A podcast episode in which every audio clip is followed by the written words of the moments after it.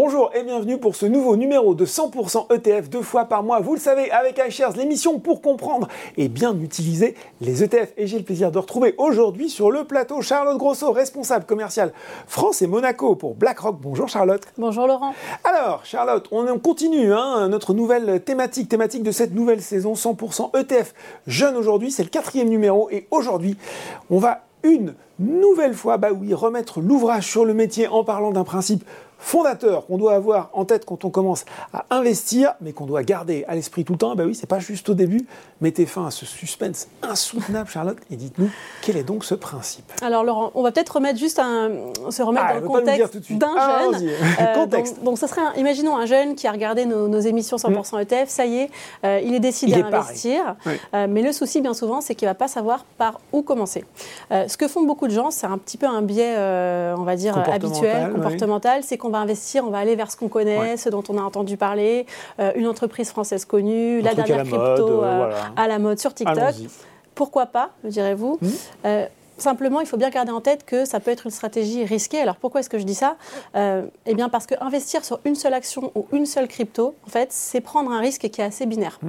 Euh, finalement, c'est le, fameux risque, ça passe ou ça casse. Ça marche, c'est chouette. Ça marche pas. Euh, c'est compliqué. C'est ce que moi j'appelle finalement le, un petit peu le, placement roulette du casino. hop, je mise un coup tout sur le rouge et la fois suivante tout sur le noir. Enfin, c'est parfait pour se faire des, des sensations fortes. C'est vraiment pas super. voilà, mais c'est tout sauf un, un placement diversifié, Laurent. Or, pour réduire le risque, euh, quand on investit en bourse, en fait, il y a vraiment un principe clé, c'est celui de la diversification. Hmm. Donc ça veut dire ne pas mettre tous ses œufs dans le même panier euh, et se construire un portefeuille qui va vraiment venir mélanger différents types d'investissements euh, différents.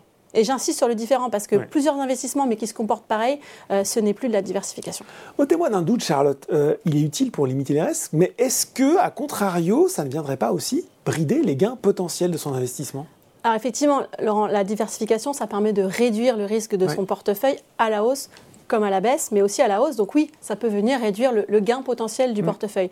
Mais ça permet d'avoir un portefeuille qui sera moins volatile, qui sera plus stable, mm. et surtout ça évite enfin, on va dire, ça réduit considérablement le risque de tout perdre. Bon. Bon, il y a plusieurs façons de diversifier. Comment diversifier? On peut diversifier euh, à travers euh, le mélange des classes d'actifs, et je pense qu'on va revenir un peu sur mhm. ce principe, mais par exemple, mélanger des actions avec des obligations, du pétrole, de l'or. On peut mélanger les différents types de géographie, mhm. donc investir dans les pays développés, les émergents, dans différents secteurs. Donc on va pouvoir aller chercher un peu de croissance sur la, techno, mhm. de la résilience sur la, sur la santé.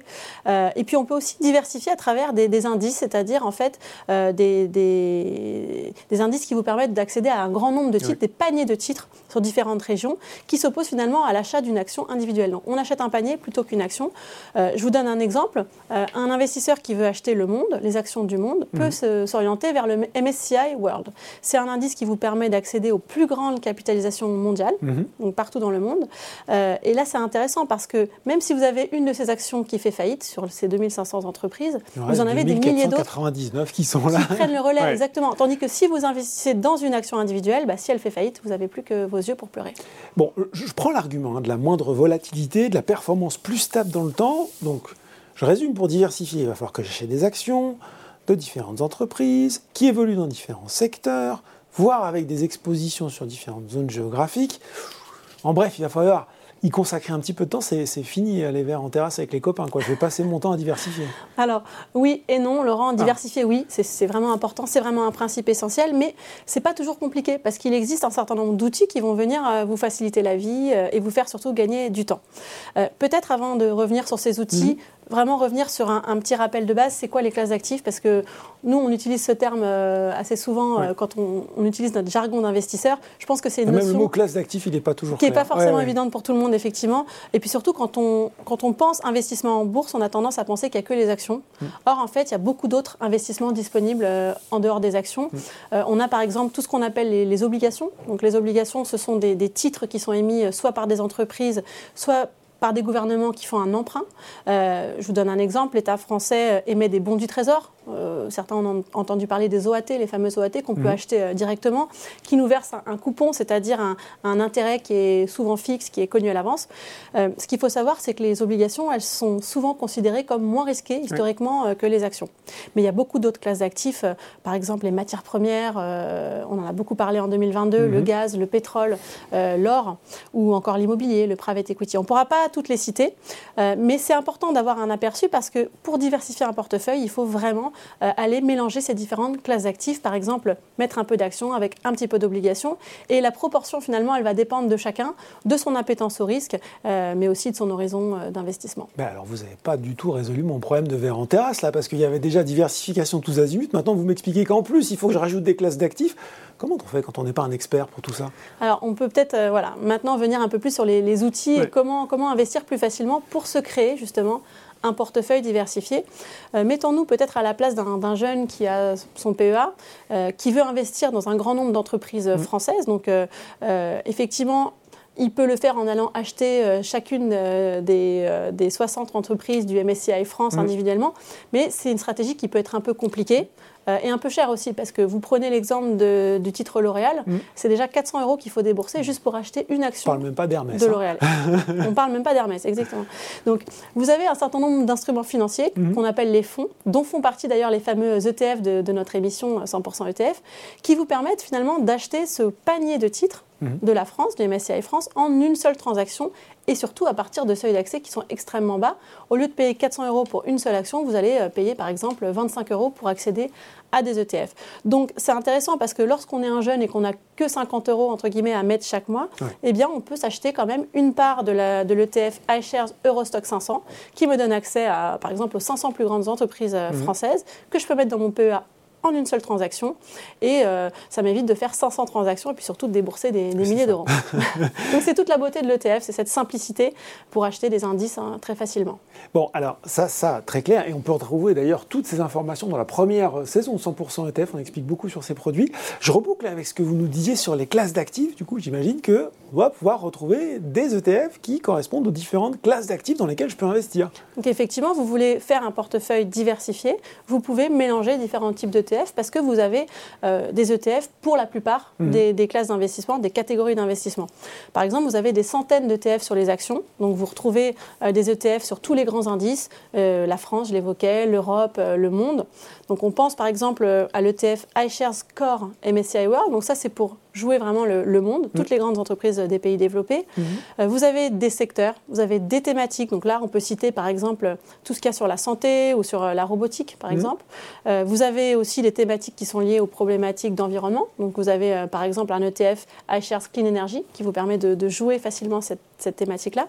Et puis vous avez aussi des ETF plus ciblés sur des zones géographiques spécifiques. Par exemple, vous voulez jouer les émergents, l'Amérique latine ou même un pays, c'est possible à travers les, ETF.